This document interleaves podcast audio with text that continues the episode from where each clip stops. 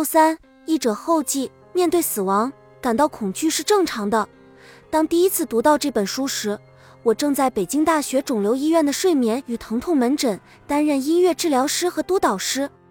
我的治疗室曾经来过数以百计的癌症患者，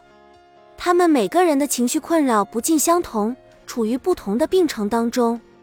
有的人罹患存活率仅百分之五的癌症，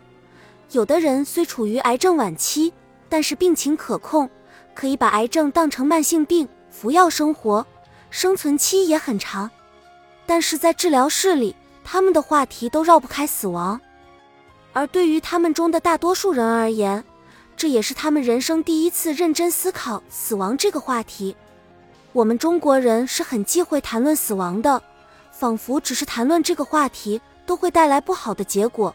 所以在被死亡的阴影笼罩时，人们往往感到无比的恐惧。不过，这本书的作者教会我们，死亡是仅次于出生的。最为深刻的人生经历，面对死亡感到恐惧是正常的。人们常说，死亡焦虑是人类的终极焦虑，因为死亡意味着个人与世界的分离，我们所拥有的一切物质都将不再属于我们，这是对个体归属感、掌控感和价值感的巨大挑战。二零一七年，我的导师在研究生阶段的导师谢里尔。迪莱奥博士在我的母校中央音乐学院创办了工作坊，在工作坊中，他介绍了自己是如何帮助来访者度过生命中的最后时光的。二零一九年，美国四季安宁疗护中心音乐治疗项目负责人拉塞尔·西利亚德博士在中国举办了第一次针对职业音乐治疗师的安宁疗护培训，在培训中，他详细讲解了人们在面对死亡时的心理变化过程。手把手教授了安宁疗护的音乐治疗技术和技巧，并且分享了他的一些临床案例以及研究结果。我的工作经历和这两次学习经历让我决定和我的先生一起，同时接下本书和重症之后的翻译工作。我希望能够和他一起早早的修习死亡这门课。在本书中，作者会按照时间顺序讲述，当我们逐步走向生命终点的每个阶段时。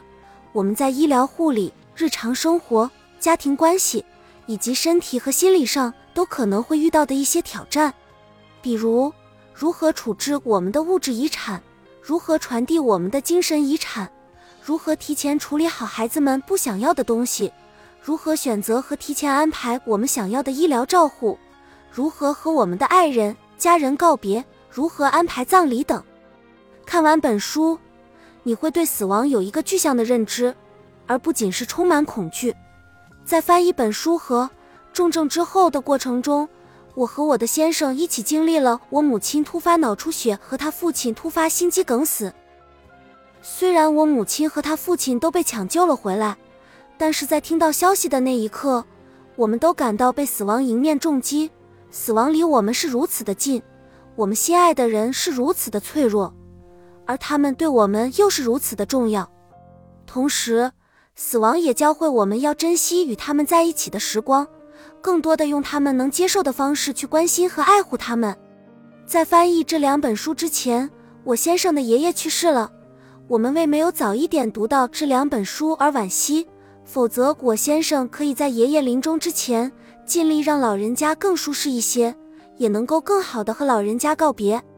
值得欣喜的是。从最好的告别开始，越来越多讨论死亡的书籍相继上市，甚至还有儿童绘本。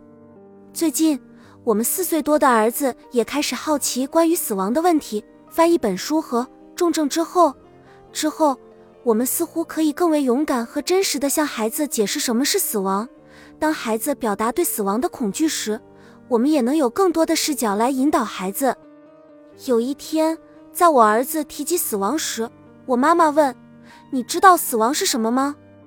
我儿子平静地说：“死亡是一件很悲伤的事情，所以现在在一起要快乐一点。”在我听到这个回答的那一刻，